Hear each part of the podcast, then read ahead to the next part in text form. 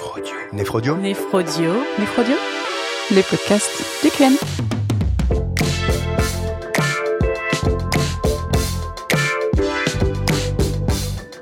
Bonjour, je suis Dominique Guérotte, néphrologue à Rouen.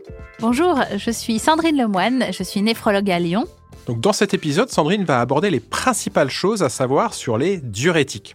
Donc un diurétique, ça permet d'augmenter l'élimination du sodium et de l'eau par le rein.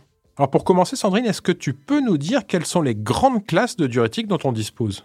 Euh, volontiers, Dominique. Alors, il y a quatre grandes classes. Il y a les diurétiques qu'on appelle proximaux. Ce sont les inhibiteurs de l'anhydrase carbonique, qu'on appelle acétazolamide notamment. Ils ne sont pas réellement utilisés en néphrologie dans le euh, traitement des syndromes édémateux. Même si ce n'est pas encore précisé dans votre livre, à ce niveau-là, il existe maintenant les inhibiteurs des SGLT2. Il y a les diurétiques de Lance, dont les noms euh, les plus utilisés sont le furosémide et le bumétanide. Ils inhibent la réabsorption de sodium dans la branche ascendante de l'anse de Henle. Il y a les diurétiques thiazidiques, qui sont euh, des sulfamidés, et les plus connus sont l'hydrochlorothiazide et l'indapamide.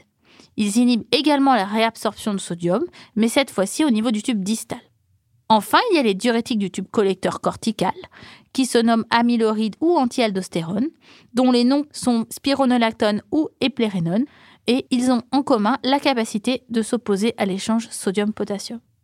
Ok, donc globalement, un diurétique, ça permet d'inhiber la réabsorption tubulaire de sodium. Est-ce que tu peux nous expliquer globalement comment ça fonctionne un diurétique?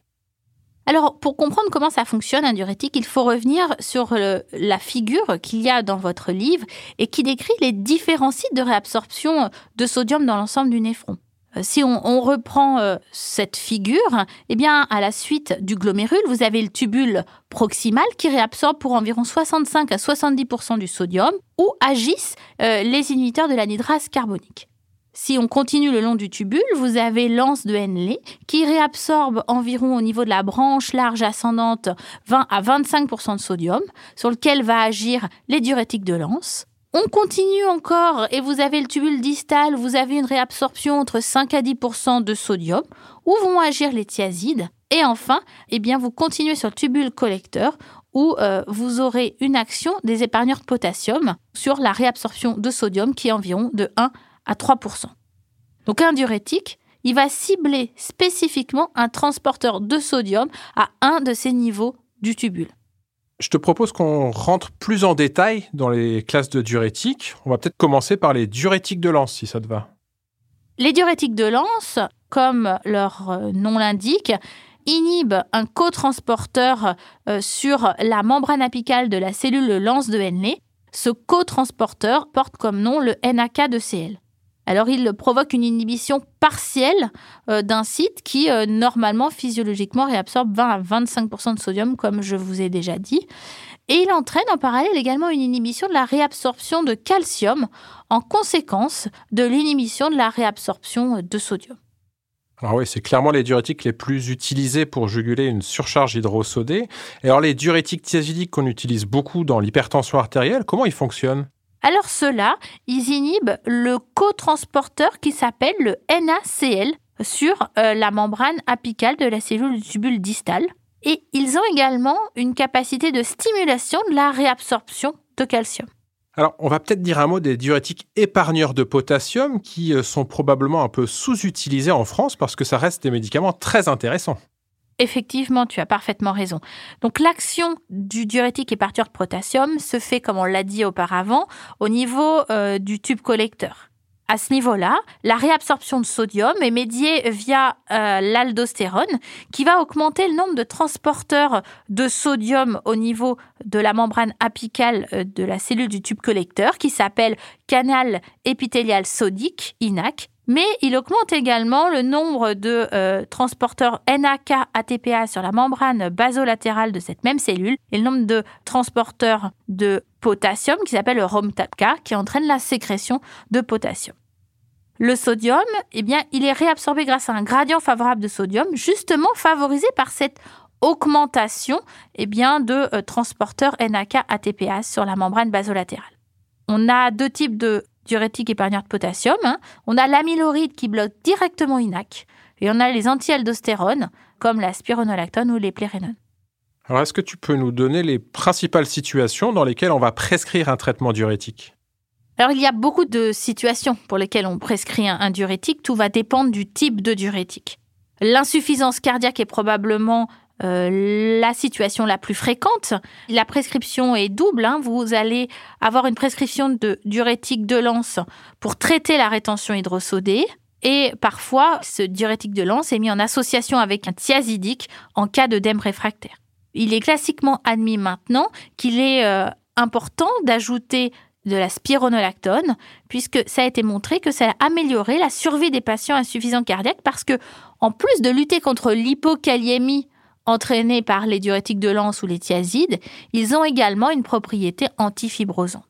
Ces thiazides sont particulièrement efficaces chez les sujets noirs et âgés.